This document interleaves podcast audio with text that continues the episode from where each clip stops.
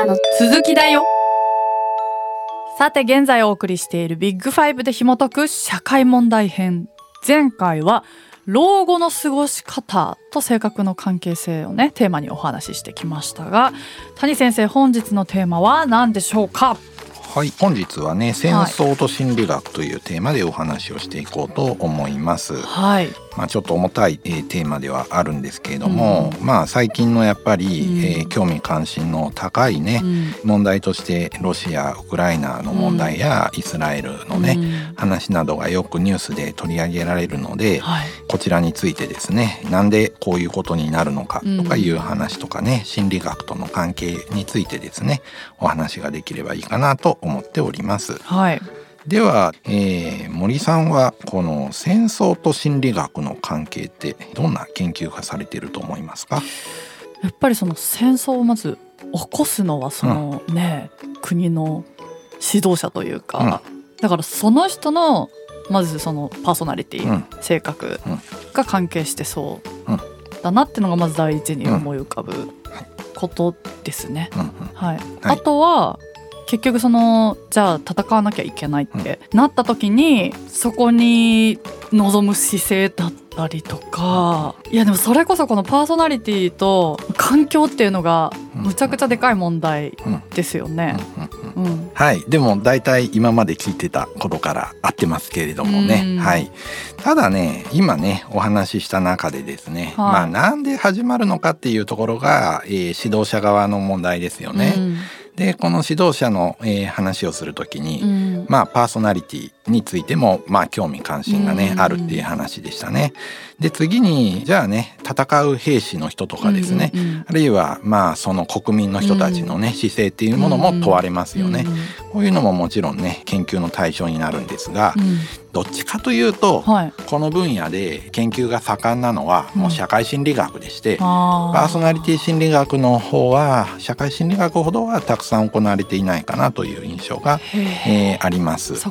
指導者の、えー性格っていうのは、うんそんなには研究されておりませんしうん。わからないことも、えー多いです。うん。であとはやっぱり個人の性格っていうものもうん。もちろん影響はしてくると思うんですけれども、うん。もう少しですねこの戦争っていうものについて考えると集団の意思決定としてですね、うん。えー一人のね意思だけで本当に決まるのかっていうと確かに強いリーダーっていうのは影響力は高いんですけれどもその一人の影響だけで本当に決まるのかっていうとやっぱりそれはありえませんので、うん。周りの人が全員で止めれば済むだけの話ですからはい。やはり集団意思決定として考えることの方が心理学的にはよく研究されております。なるほど。だから私たち一般の人はねはい。ヒトラーの性格が知りたいだとかですね、まあ、プーチンの性格が知りたいとかですね、そういう方向にどうしても、えー気持ちがいってしまうんですけれども、心理学的にはそこはそこまで研究対象ではないように思います。歴史学者とかがね知りたいことだしどっちかというとまあ所詮は個人的関心に過ぎなくってうん。メカニズムを、えー説明するには至らないというふうにねなる。ほど。だからそれは歴史好きな人が、うん。えーまあ興味を持って見てればいい話であって、うんうん。心理学的にはどうしてそういう集団意思決定がなされたのかっていうことをより重大なトピックとして扱います。へえ、そっ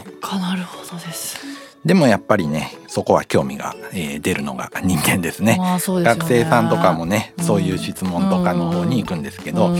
いやいやまあそれはあくまで個人の興味のレベルとしてはうん。そっちに行くんだけれども、えー本質を見る上ではそうじゃないよっていうふうにいつもね説明してます。かその意味でパーソナリティ心理学的にはねそこはちょっとねあんまり、えー説明しづらいところですね。へえ、なるほど。ドラマ性があるんですよね。あのうん生い立ちとかね、うんえーヒトラーの性格とかね。うんうんうんうんだからドラマとして、うんえー私たちの知りたいニーズを満たしてはくれるんですけれども、戦争が起こる仕組みとして説明できるかというと、えーそうではないとはあの思いますね。そっか。うん、まんまとあれですね指導者の性格みたいなことをね真っ先に言っちゃいましたもんね。まあねやっぱどうしてもドラマを見るような感じで見ちゃうんですけど、うん実際には一人で起こるわけではないので、うんそのね集団の中でどういったねダイナミクスとかが起こるのか社会心理学、産業組織心理学とかねグループダイナミクスの心理学として研究されていることが多いですね。へえそっか、心理学って言ってもたくさんありますもんね。そうですね、うん、でもまあもちろんね個々のパーソナリティもある程度は影響するのはわかるんですけれどもね。はい。それでもあの集団で見る方が戦争については説明しやすいかなとあの思います。で戦争時における集団っていうのはね、うん。軍隊だったり、まあ、えー政府だったりね、さまざまなえー姿形をとっているんですけれども、はい。まあ、その集団内のリーダーシップとですねあとはコミュニケーション、そしてリーダーとコミュニケーションを経て決められる意思決定のプロセスなんかが、えー研究されております。はい。でこれは最終的に、えー戦争をするとか戦うっていうのを、えー集団で決めるわけなんですけれども、この決定っていうのは実はかなり極端なね、えー決定だというふうにね考えられております。いろんな政策とか手段はあるんですけれどもその中で戦争っていうのはかなりハイリスクでね決してですね、えーすごいローリスクな選択ではないわけですから、結構極端なね政策の一つだと考えられるわけですね。はいはい。他にもいろいろやり方はありそうなんですけれども、やっぱり戦争するとね相手からやられるとか、うん周りの国の評判が悪いとかね、そういうこともありますから、だからあんまりねリスクは高いんだけれどもそれでもその選択を取っちゃうのは何なんだろうかというね、えーことが研究されてます。そもそも戦争をするっていう選択肢自体がもう、とてつもないことですもんね。そうなんですよね。ううんんどうしてうん。そういう思考に至っちゃうんでしょうね。みんなで話し合ってね。もう考えられないですもんね普通に。うん。考え込んじゃうな。なんかその普通にその殺人っていうのはうね、ん。法律で裁かれるものなのに、うん。国でその戦争するってね、どんだけ人が死ぬのかってね、うんうん。平和に生きてると信じらんないって思っちゃうし、うんえーその選択をするってどういうあれなんだろう、はいなる。これはね一つね集団思考とかまあいわゆるグループシンキングっていうふうに言われてるんですけれども、集団の中で何かやっぱり一貫した意見みたいなものを一つ作ろうとするとね、うんみんなの意見を均質化して、うん。えー絶対にこうだみたいなね極端な結論を上げやすいっていうねそういう集団意思決定の特徴があります。うんこれは別に戦争だけじゃなくってもですね、結果としてはね簡単な実験とかで示されています。はい例えば集団でですね、うん新しい新商品の値段をですね、うんうんえー決めるみたいなグループワークを学生がやるとします。うんそうするとですね個人で決めた時と比べると、うん。極端に高い値段か極端に低い値段が選ばれやすい。ということが知られてます。なるほど。個人でこの新商品のハンバーガーに値段を、はいはい。えーいくら決めますかうん。っていうふうに決めるとですね、うん。平均300円になって、うん。うん。で大体350円とか250円とかの意見が、うんえー出てくるんだけれども、集団で決めるといやいや305円ではダメでしょ 100円でしょっていうふうに 100円に触れるかいやいや、えーこれは、えーもうちょっとね高くした方がいいでしょ。600円というふうにねうん。言ってですね100円とか600円っていう結果が出やすくなるんですね。なるほど。みんなで決めたからなんか心強いみたいな感じになっちゃうのか。そうなんですよね。リスクをね取りがちです。だから極端な、えー作戦を取りがちですね。集団でやるとですよね。でみんなで意見を合わせようとした時に、うん。白か黒かをはっきり、えーさせてうん一貫性を保って、えー結論を出そうとすることとさらに、えーみんなでい言ってるから大丈夫みたいな、いやそういうですね、えー幻想が生まれてしまってですねいけるんじゃねみたいな感じで、うんうんね一人で考えたら、うん。このぐらいで落ち着くところをね、うんうんうん。えー極端なね、えー方向に行っちゃったりするっていうわけですね。なんかいろんな場面で確かにそういうことってありますね。そうなんですよね。うん。あのいろんなですね戦争の歴史とか議事録みたいなものをですね、はい。えー調べた研究はあるんですけれども特にねめちゃくちゃとんでもない失敗みたいなものがね、戦争の歴史の中にはあるわけですよね。後から考えると、うん。うんなんでこんなアホな作戦取ったの？みたいなね、うんえーこととかがあるんですよね。絶対に失敗しそうなうん。上陸作戦をアメリカの中枢部が考えて実行して大失敗したっていう事件があるわけなんですけれどもその時のメンバー見るとめっちゃ賢い人が集まっててそれこそハーバードの人とか軍の人とかうん。もすっごいベテランとかがいて性格的にも穏やかな人とかいてうん。だからそんなメンバーを揃えてうんどうしてそんな結論出したのかっていうとやっぱりそれはこのリスキーシフトっていうんですけれども、はい。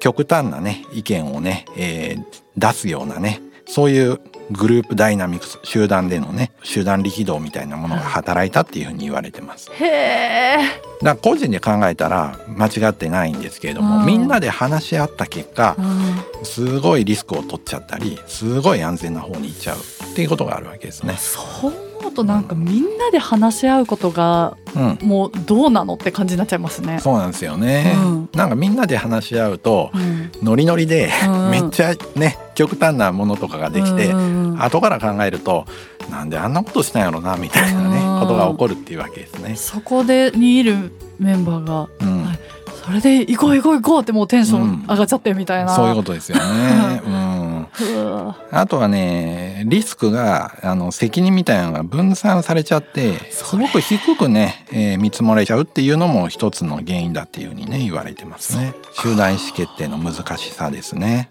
なるほどな。だからそこでもし一人いやちょっと待ってって冷静に、うんうんうん。なんか考える人がいたら、もう歴史が変わってるっていうねそうですね。こともありえますもんね。はい。これはね大いにあり得るとあの思いますね、もうちょっと冷静になる必要が、えーうん。あるんですけども、うん。集団討論っていうのはなかなかその冷静にねなりにくいところがありますので、それを防ぐための方法っていうのもね考えていく必要があるっていうのが、まあ、社会心理学でね、えー言われていることの一つですね。へえ、そっか。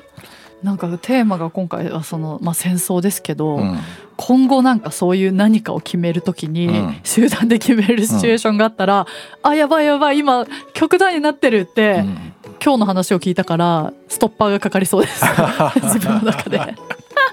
もう一回ちょっと冷静になろうって、ね、言えそう、んそうですよね。うん、一人では取れないリスクがね集団討論だと取れちゃったりするんですよね。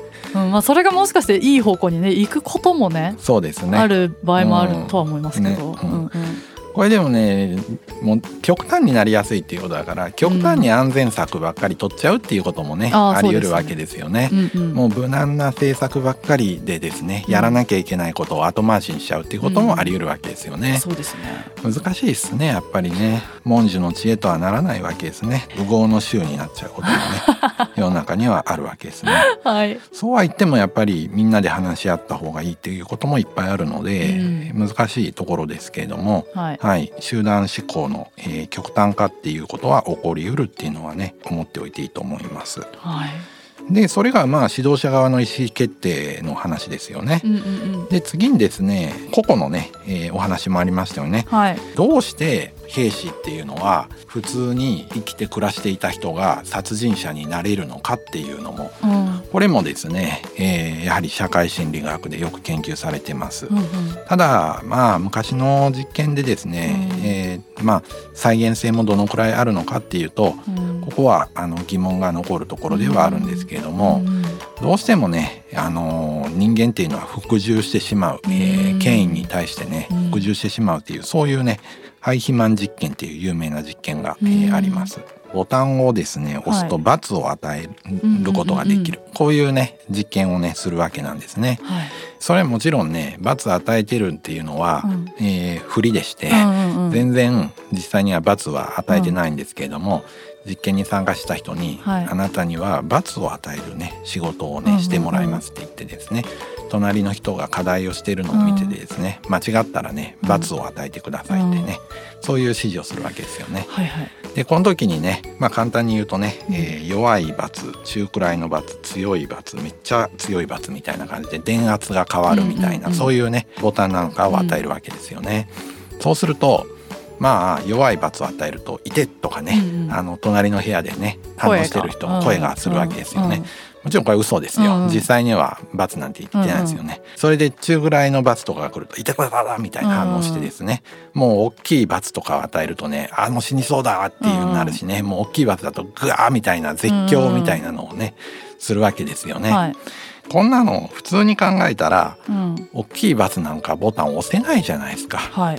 ところが実際にはですね命令されてですね、えー、いろいろ言われるとね、うん。結構押しちゃう。はあということがね実験で示されています。いやいやこれは実験だからあの大丈夫だから責任は私が全部取るから押してくれとかね言われるとねうん押しちゃうんですよね人間はね。だから引き金ね普通引かないだろうって思うわけですよね、うんうん戦争でですね、ところが実際には偉い人に頼まれて、うん。うんえー大義名分を与えられれば、うん。多くの人が殺人者になってしまうというね、えーことも研究されております。